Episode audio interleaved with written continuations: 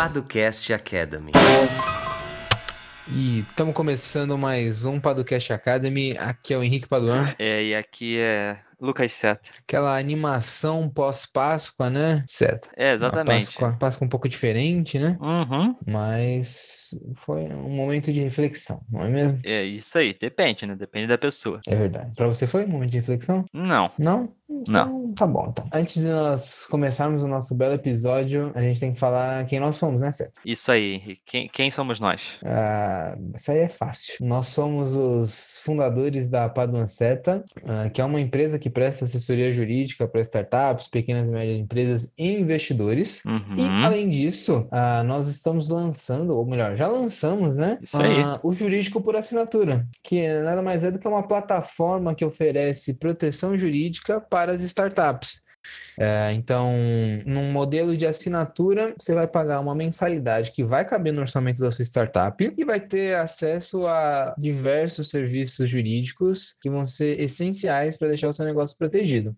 E lembrando que nós sabemos que esse momento aqui de, de crise eh, tem sido difícil para todo mundo, então nós decidimos estender aquela, aquelas condições especiais eh, de lançamento eh, até quando durar essa, esse momento obscuro da nossa história, né? Então, se você tiver interesse, entra lá no site que você vai ver que nós estamos oferecendo 50% de desconto nos três primeiros meses de assinatura. Então, ah, fica ligado aí e assina lá o Jurídico por Assinatura. Isso aí. Qual o site, Henrique? Você pode entrar por juridicoporassinatura.com ou então jurídico para startups.com. Os dois você vai cair num belo site, vão ter todas as informações necessárias. Se você ficar com alguma dúvida, é só mandar uma mensagem para a gente. Também tem lá o linkzinho pro WhatsApp, né? Exatamente. Não tem dúvida, não tem erro. É isso aí. Você está ouvindo o Podcast Academy. É o nosso podcast que a gente fala uma vez por semana sobre algum tema jurídico, né? Diferentemente do Podcast Empreendedor, que a gente conversa com alguém, eu e Henrique, né? A gente conversa com uma terceira pessoa, ou quarta ou quinta, normalmente só uma terceira.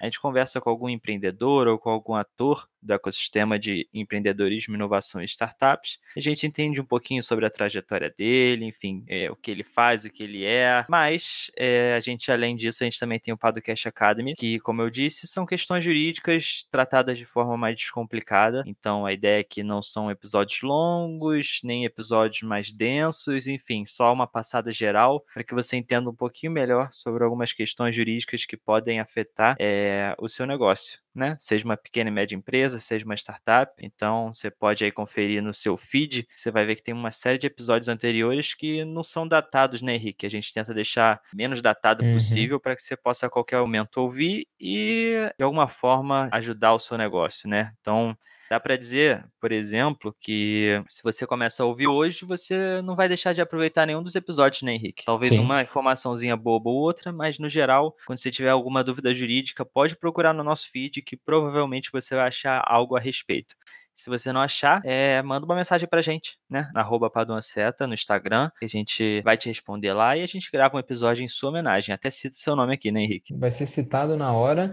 E lembrando também da nossa newsletter semanal, né? Exatamente. Então, se você quiser receber na sua caixa de entrada não só o Padocast Academy da semana, mas também artigos, notícias, dicas. A gente enviava bastante eventos também, agora não mais, mas a gente vai começar a divulgar eventos online. Então, é, antigamente a gente botava os eventos que estavam acontecendo nos ecossistemas por aí, e agora a gente vai mudar um pouquinho isso diante das nossas circunstâncias atuais, começar a divulgar os eventos online que estão acontecendo por aí. São muitos, então a gente vai, escolher alguns para divulgar. É, você pode se inscrever no link que está aqui na descrição, né, Henrique? Boa. E no episódio de hoje a gente vai falar sobre o que, certo? Hoje a gente vai falar sobre renegociação contratual. É esse o tema, Henrique? Exatamente. Acho que tem muita gente falando sobre isso aí em razão dessa crise, né? Então, Uhum. tá todo mundo falando, renegocie o seu contrato e tal, mas com base em que as pessoas podem renegociar? Ou então, as pessoas têm o dever de renegociar? Eu acho que são algumas questões pra gente abordar hoje. né? Exatamente. Começar o episódio de hoje, Henrique?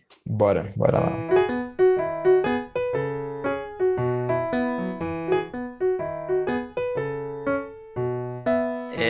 Então, acho que para a gente começar, a gente precisa dizer que renegociar contratos é sim super importante no momento que a gente está vivendo. É, e é por um motivo muito óbvio, né, Henrique? A gente está num momento de estabilidade econômica, muitas pessoas em casa, não sabem o dia de amanhã, mas os contratos continuam em vigor, né? Se você assinou um contrato há um mês atrás que vale por um ano, se você assinou um contrato três meses atrás que é por tempo indefinido, todos esses contratos continuam em vigor, ainda que tudo tenha mudado, né? Ainda que uhum. pouca coisa continue igual ao que era há duas ou três semanas atrás. Então, é importante saber, primeiro ponto, se você não negocia os contratos, é, tudo vai continuar como estava, ainda que todas as circunstâncias tenham mudado. Dá para dizer uhum. assim, Henrique? Sim, sim. Sim, né? Sim. As então, é, as bases contratuais. Exatamente. Então, daí que entra a importância de se renegociar. Porque se a situação fática, ou seja, se o que realmente acontece na nossa vida real, dá para dizer assim, mudou, dá para você fazer uma negociação para que isso se reflita nesse contrato, certo? Uhum. Então, se as situações mudaram em sua vida e na vida provavelmente de quem você contrata, ou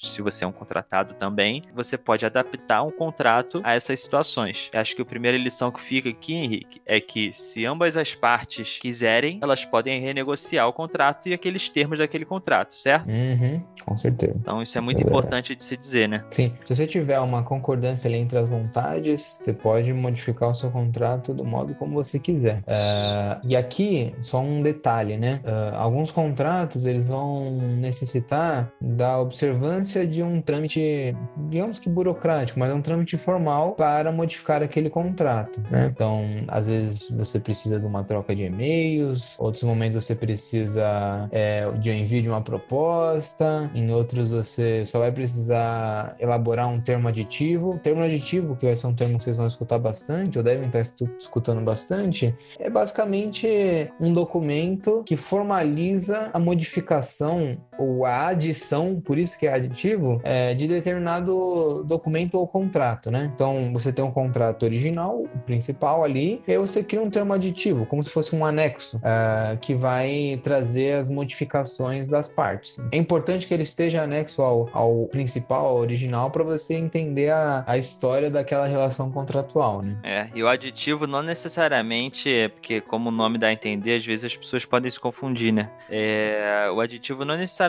ele tá trazendo uma ele traz uma informação nova, mas não necessariamente ele adiciona uma cláusula, por exemplo. Ele pode uhum. só mudar uma cláusula que já existe, né? Ah, então por que aditivo? Porque ele está trazendo novas informações a respeito daquele contrato que já existe. Seja modificando uma cláusula, anulando outra, ou até adicionando uma nova, né? Então, Exatamente. apesar de ser aditivo, fica aqui essa observação aqui que às vezes os termos jurídicos confundem um pouco. Sim, total. Esse seria o melhor dos mundos, né?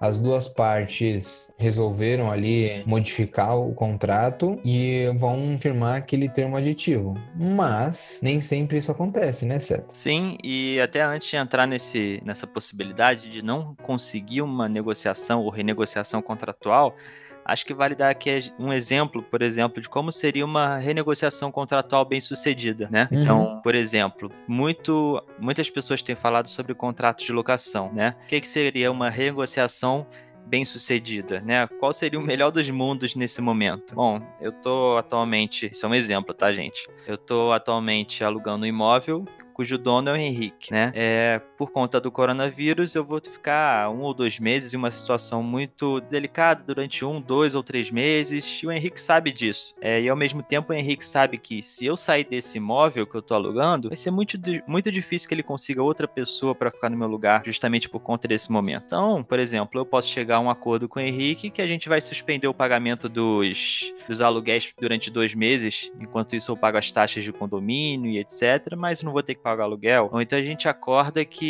é, vai ter uma redução de 50% do valor, 70%. O que que acontece? Eu e Henrique, a gente assina um termo aditivo, a gente junta ao contrato e aquilo se cumpre e perfeito. Tudo continua bem, na paz, né? Sem nenhum problema. Então, esse aqui é o melhor dos mundos. E aí entra o que o Henrique falou. Nem sempre essa negociação vai ser tão tranquila e tão pacífica quanto isso, né, Henrique? Uhum. A recomendação é que você negocie e chegue a, um, a, a termos que sejam bons para todo mundo, né? Um jogo de ganha-ganha. Mas mas nós sabemos que nem sempre isso é possível. E se não for possível, o que a pessoa pode fazer, certo? Então, se não for possível, ela tem uma série de coisas a fazer. Por exemplo, ela pode ir na casa da outra pessoa. Mentira.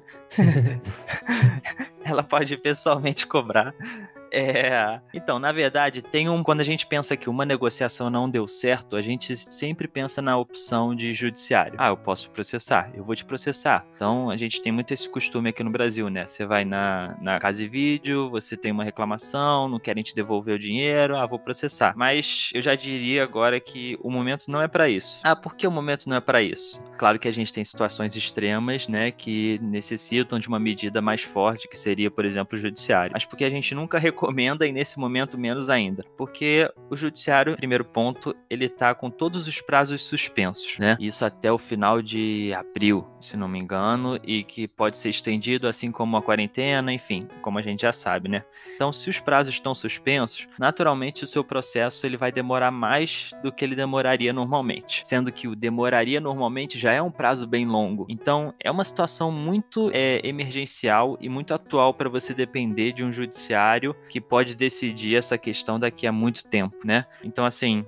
é, trazer um terceiro para essa relação que seria o judiciário e um terceiro que vai demorar, que vai ser custoso, que vai trazer mais estresse para a situação, eu não recomendaria. Você recomendaria, Henrique? Nesse, eu não recomendo nunca, né? Nesse momento, então. É... Menos ainda, né? Menos ainda. Sim. Então, assim, é, diria para você fugir do judiciário caso você não consiga negociar é, o seu contrato, por exemplo. Existem outras formas de, de resolução de conflitos, né, Henrique? A gente tem até episódio tratando especificamente sobre elas, né? Como a mediação, a conciliação. Então, são formas bem interessantes de se resolver esses problemas que podem ser bem mais úteis que o judiciário, né? Sim. Então, Mas. Diga. Se você não previu isso no seu contrato inicialmente, vai ser muito difícil utilizar essas outras vias de resolução de conflito. Né? Sim. Né? Você teria que ter a concordância da outra pessoa de levar esse conflito para esse mediador, para esse árbitro ou para outro terceiro decidir a demanda, né? E uhum. talvez isso não seja possível agora também. Uhum. Então, uh, neste momento de dificuldade, talvez a, a, única e última possibilidade das pessoas seja recorrer ao judiciário. Uhum. Ainda que seja a pior opção, você vai ter que ajuizar uma ação. E aí eu acho que vale a gente falar quais seriam as possibilidades de argumentação. E essa argumentação aqui você pode utilizar extrajudicialmente, né? uhum. né? No momento da sua negociação, você pode utilizar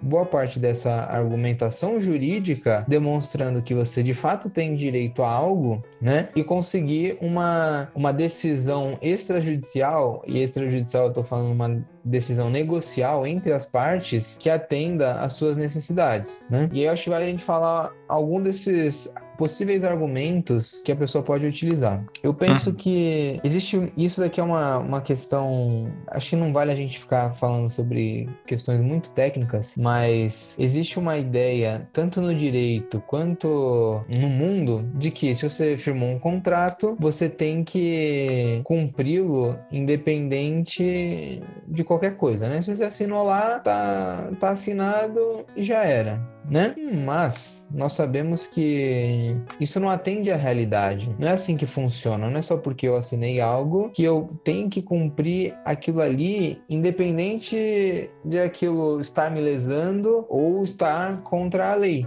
né? Uhum. Então, é nesse ponto que você vai conseguir obter decisões, sejam judiciais ou extrajudiciais, favoráveis a você, né? Como nós estamos vivendo em um momento completamente diferente do que nós tínhamos no passado, no passado é, breve, né? Algumas questões como força maior, caso fortuito e onerosidade excessiva começam a ser levantadas e começam a ser utilizadas como fatores de modificação daqueles contratos anteriormente firmados, né, Seta? Sim, exatamente. É, acho que muito do que você quer dizer também é não desistam tão fácil das negociações, né? Porque talvez a sua única saída seja o judiciário. Então talvez vale você se informar melhor, você se munir melhor de argumentos para que essa sua negociação tenha mais chance de ter uma, um final feliz, né? Sim. Então, a gente vive tempos de exceção, dá pra dizer assim, né? É aquilo. Quem imaginaria que a gente estaria desse jeito? Ninguém. Então, se ninguém imaginaria, o direito ele tem uma ferramenta para esses momentos, né? justamente a força maior, por exemplo, poxa, não dá. Quando eu assinei esse contrato, eu não sabia que daqui a dois meses ia ter uma pandemia que não, né, que não acontecia algo parecido há pelo menos 100 anos e que mudaria todo, todo o contexto. Então, esse é, um, é, é uma força de argumento que você tem que não pode ser deixada de lado e também não pode tratar as negociações como, ah, eu gostaria que você me ajudasse. Não, não é só uma ajuda, não. A situação mudou e você tem direitos, né? Uhum, total. E isso são questões que estão na lei. Por exemplo, caso fortuito e força maior são questões legais que. É te deixam livre de cumprir alguma obrigação. Então, se acontecer algo que. E aqui a gente usa algo que a gente chama de teoria da imprevisão, né? Se acontece algo que você não conseguiria prever, então algo que é da natureza, como a pandemia de um vírus, você está desobrigado a cumprir aquela obrigação e você não vai ser responsabilizado por qualquer dano, né? E nem vai poder ser cobrado é, daquilo ali, em razão desse caso fortuito ou força maior. Mas veja, isso tem que ter uma correlação com a sua atividade verdade. Não é só porque está tendo a pandemia do coronavírus que, por exemplo, nós vamos deixar de prestar assessoria jurídica, né, Seta? Não uhum. tem uma, uma ligação direta é, entre uma coisa e outra. É, você precisa de algo que, que tenha uma ligação direta e que demonstre a impossibilidade de se cumprir aquilo ali, né? Sim, exatamente. É como o coronavírus te prejudicou e de uma forma inesperada que fez com que você não pudesse cumprir um acordado, por exemplo, né? Aí que tá esse seu argumento para dizer que houve uma força maior. Então, isso a gente vê muito nas atividades essenciais e nas pessoas que ainda são obrigadas a estar na rua, né, Henrique? Por uhum. exemplo, um motorista que hoje quase não tem é, passageiro na rua, então ele perde a previsibilidade dele que ele tinha ali, um mínimo, né? Ainda que a renda seja variável, ele tinha uma média mensal que ele ganharia e que hoje já não corresponde mais à, à realidade porque as coisas mudaram. E mudaram por quê? Por algo imprevisível, né? Que foi a chegada Sim. de uma pandemia. Então, é, aí aí que tá justamente alguém ser atingido por algo que não esperava e realmente afetar. Agora, se eu e Henrique a gente parar de prestar assessoria jurídica para os nossos clientes alegando que o coronavírus chegou como força maior, não faz sentido. A gente não sempre disse que era remoto. Agora a gente está sendo obrigado a trabalhar de casa. Então, o que que mudou pra gente assim? Claro, mudou muita coisa, sim, mas não a ponto da gente parar nossa assessoria jurídica alegando que houve uma força maior. A gente não trabalha na rua, a gente não tem que se deslocar, né? A gente continua podendo usar aqui nossas formas de nos comunicarmos com o cliente, enfim, nossa nuvem está no ar, né, Henrique? O dia que acabarem uhum. com a uhum. nuvem, talvez a gente possa alegar uma força maior. Mas por enquanto, Sim. não. Então, é, é, importante ter essa noção de causa e efeito, né? Exatamente, exatamente. E, uh, dito isso, um outro fator que eu acho que é muito relevante e vai dar uma discussão muito grande nos tribunais e lembrando que nós passamos por uma pandemia, uma pandemia, não sei se não é, mas com uma pandemia, né? H1N1 foi uma pandemia, né, Seta? Hum, Tecnicamente falando. Confesso que eu não sei é... dizer, mas. Enfim. Enfim. Com certeza foi uma epidemia, né? Sim. Então, nos tempos de H1N1, nós tivemos algumas decisões, elas não foram tão marcantes assim, mas nós tivemos algumas decisões relacionadas aos contratos daquela época, né? Então, uhum. muita gente conseguiu é, deixar de cumprir ou então reequilibrar o contrato em razão dos efeitos da H1N1. E aí, qual seria o fundamento disso, né? O, o, o direito atual, ele preza por um equilíbrio contratual. É, não dá para a gente pensar mais o direito dos contratos como algo em que só uma das partes vá se dar bem. Não, não funciona mais assim, né? É, você tem que ter um, uma, um equilíbrio entre as obrigações e as contraprestações das pessoas. Henrique, quer comprar minha TV por um milhão de reais? Exatamente. né? E aí, eu que sou desinformado ou por algum motivo tenho que aceitar isso, ou então, melhor, né? Acho que. Henrique, quer comprar essa máscara aqui por um milhão de reais?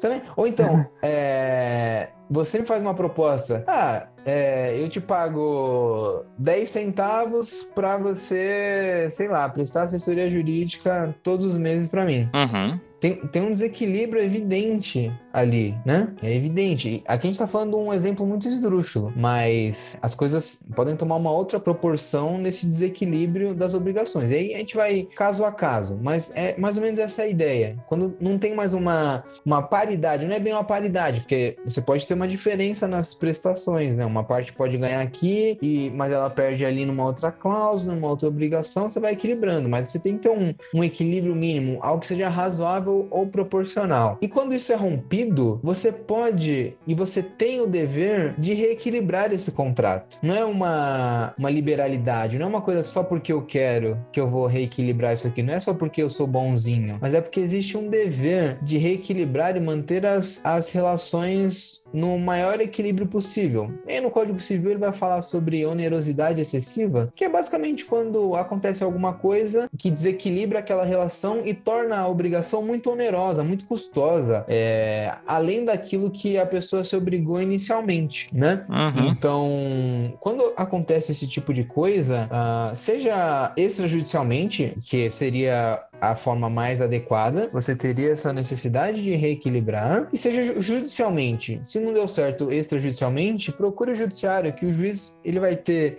a, o dever e a responsabilidade de reequilibrar aquele seu contrato. Sim. Entendeu? Uh, e aqui uma dica: se você está firmando contratos agora, lembre disso. Lembre de colocar uma maneira, um dispositivo que permita o reequilíbrio do seu contrato lá na frente. Porque é melhor você reequilibrar numa negociação do que um juiz reequilibrar para você o seu contrato. Exatamente. É, assim, a gente tentou trazer um pouquinho de informações diferentes, né? A gente sabe que tem muita informação sobre renegociação contratual, então é, trazer um pouco dessa visão jurídica para você entender o porquê, né? Não só eu posso renegociar, mas, enfim, por que, que você pode renegociar? É só porque tá acontecendo uma pandemia, mas o direito realmente abraça isso ou não? Enfim, acho que essa visão é muito importante e para você entender que é um direito seu, né? Essa renegociação e não só que uma parte está sendo boazinha a outra, né? E a outra também. Enfim, é, é muito mais profundo do que isso, né, Henrique? Sim, total.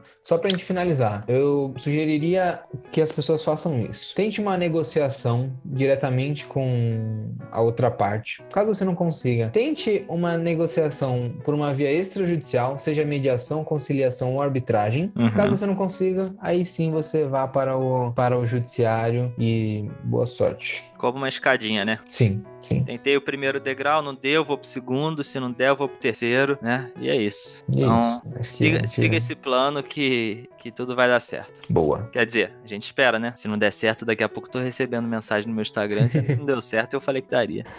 É. Né? É, é, nós torcemos para que dê certo. É isso. É. é...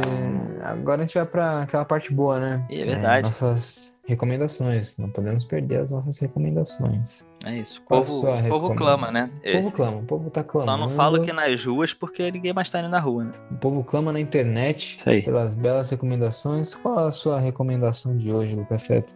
Então, eu recomendo que você assista o programa no YouTube, dá pra dizer assim?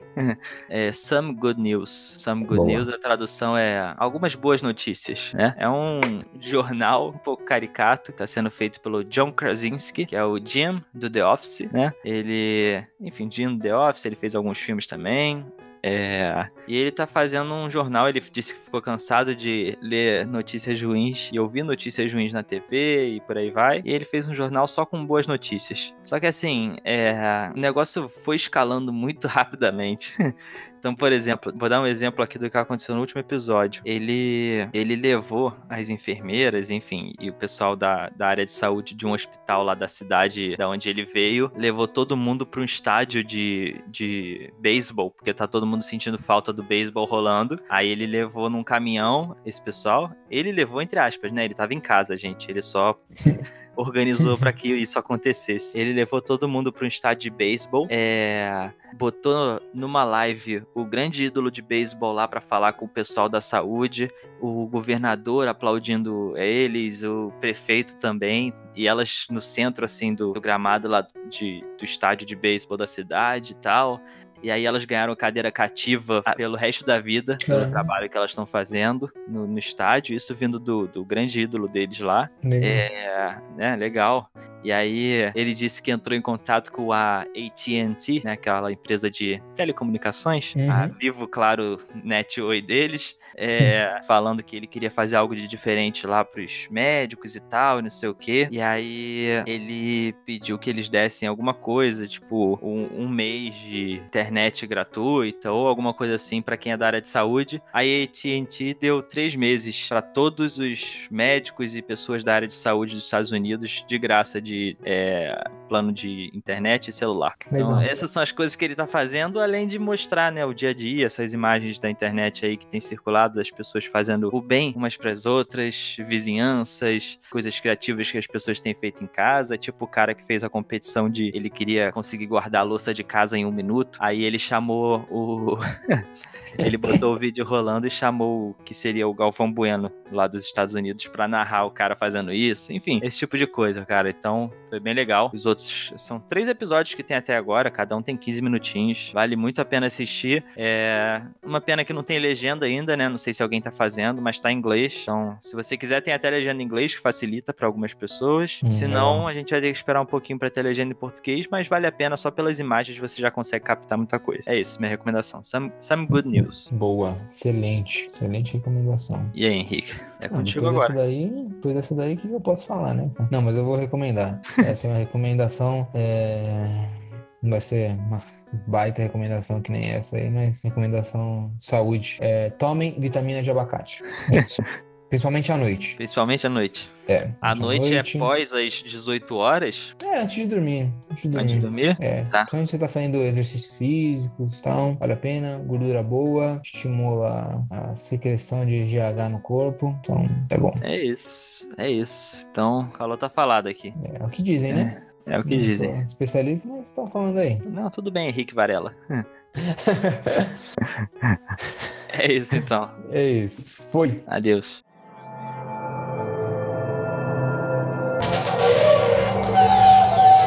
Edição Guilherme Gadini.